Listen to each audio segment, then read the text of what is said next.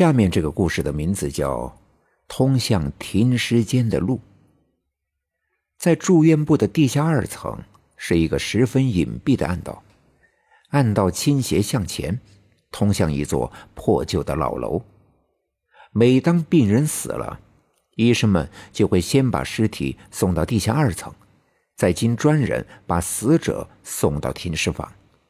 人们把这条运送尸体的暗道形象地称为“阴阳路”。说起这座老楼，可是有历史的。医院刚成立的时候，院领导就是在这里办公的。后来医院建起了现代化大楼，领导们就都搬走了。在那之后的一段时间里，这里始终是空着的。好在老楼所处的位置比较偏僻，所以医院几次扩建，它都幸存下来。再后来，医院给每座大楼都划分了具体的功能。也就有了现在的急诊部、门诊部、住院部、疗养部、职工食堂，还有停尸房。老楼在荒废了几年之后，终于是派上了用场，它当之无愧的被改造成了停尸房。老楼一共分为上下两层，一楼的窗子都被红砖砌死了。二楼的门窗虽然没有堵死，但也都紧紧的关着，而且还挂上了白色的窗帘。偶尔也会有人打开窗子透透空气，但很快又会关上。当窗子打开的时候，证明停尸房里太平；窗子关上了，就说明又有死人被推进了楼里。老楼。常年住着几个退休的老员工，他们主要是负责看管冰柜，还有接送尸体。在二楼的每个房间都有简单的生活家具。平时这几个员工就待在屋子里，有工作的时候，自然会有人打电话通知他们。老人们都很迷信，尤其是像他们这些与死人打交道的。总会莫名其妙的说出很多讲究，比如，当死人被推进太平间的时候，一定要把所有的门窗都关紧，而且屋子里不可摆放花花草草，否则那些死者的生灵就会顺着缝隙跑出去，或者是吸附在植物上。老人们在停尸房工作的这几年里，始终恪守这些迷信。对待死者，他们也是毕恭毕敬。话分两头，我们的主人公子午此时正沿着住院部的楼梯一直下到了地下二层。这里只有一条坡度很大的直道，两侧是厚厚的石灰墙壁。直道的尽头有一扇门，门口停放着两个破旧的担架。门里面正是老楼的停尸间。现在，子午面前只有一片伸手不见五指的黑暗。该死的壁灯又坏掉了。这里的一切事宜都是由停尸房的那几个老东西负责的。由于地下太过潮湿，所以墙壁上的灯座总是短路。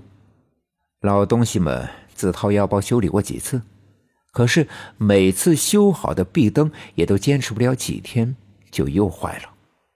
后来，老人们干脆自己备起了手电筒，他们只需要照亮自己就足够了。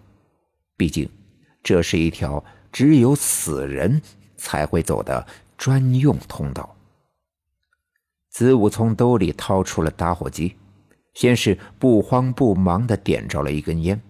然后照向了面前的路，光亮微弱。子午艰难的向前走去，还不算太糟。尽管前面是无尽的黑暗，但是子午知道，这条路只有不到三十米的距离。以他的步行速度，走到那边也不过是十几秒钟的事情。子午果断的迈步前行。过了很久。子午仍在不停的向前走，他看不到尽头。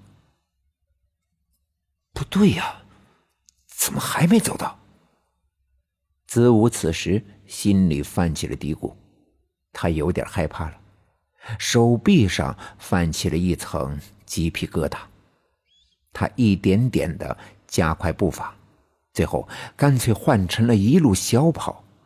皮鞋鞋跟跟地面撞击时，发出声声巨响。这里很空旷，任何细小的声音都会被扩大很多倍。安静的环境，同时也会让人产生恐惧。如果再看不到尽头，子午就准备扭头回去了。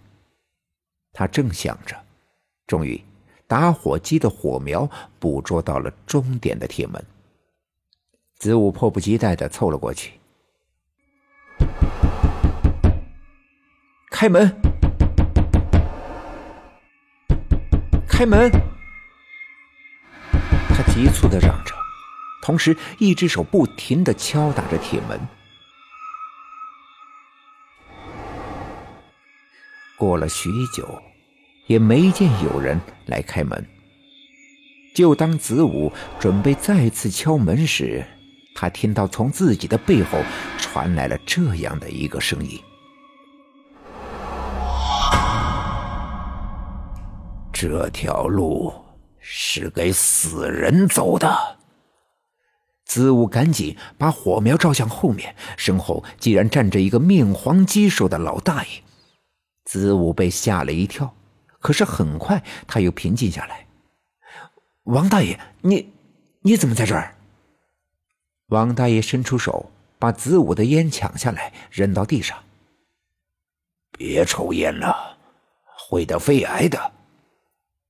子午说：“王大爷，你怎么在这儿啊？”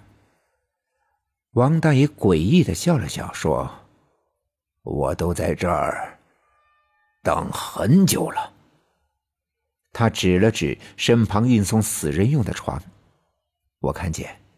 那张床上还放着白色的被单，啊，上面的死人不见了。王大爷，床上的死人呢？王大爷没有说话，不知为何，子午总觉得王大爷今天有些反常，到底是哪儿不对呢？天哪！子午这才意识到，王大爷的身上。穿的是寿衣。子午，我最近总觉得身体不舒服，我觉得胸口好疼啊。王大爷突然蜷缩在地上，子午看见他慢慢的朝那张床走了过去。大爷，你为什么穿着寿衣啊？王大爷渐渐的躺下身子。然后对子午低声说道：“这条路是给死人走的。”子午的心里一阵痉挛。只见王大爷慢慢的将白布蒙在自己的身上，然后渐渐的没有了呼吸，他死了。这时，子午身后传来开门的声音。开门的是王大爷的同事李大爷。李大爷，王大爷他，子午哽咽着。这时，李大爷唉声叹气的诉苦道：“老王前两天去世的，死于肺癌。”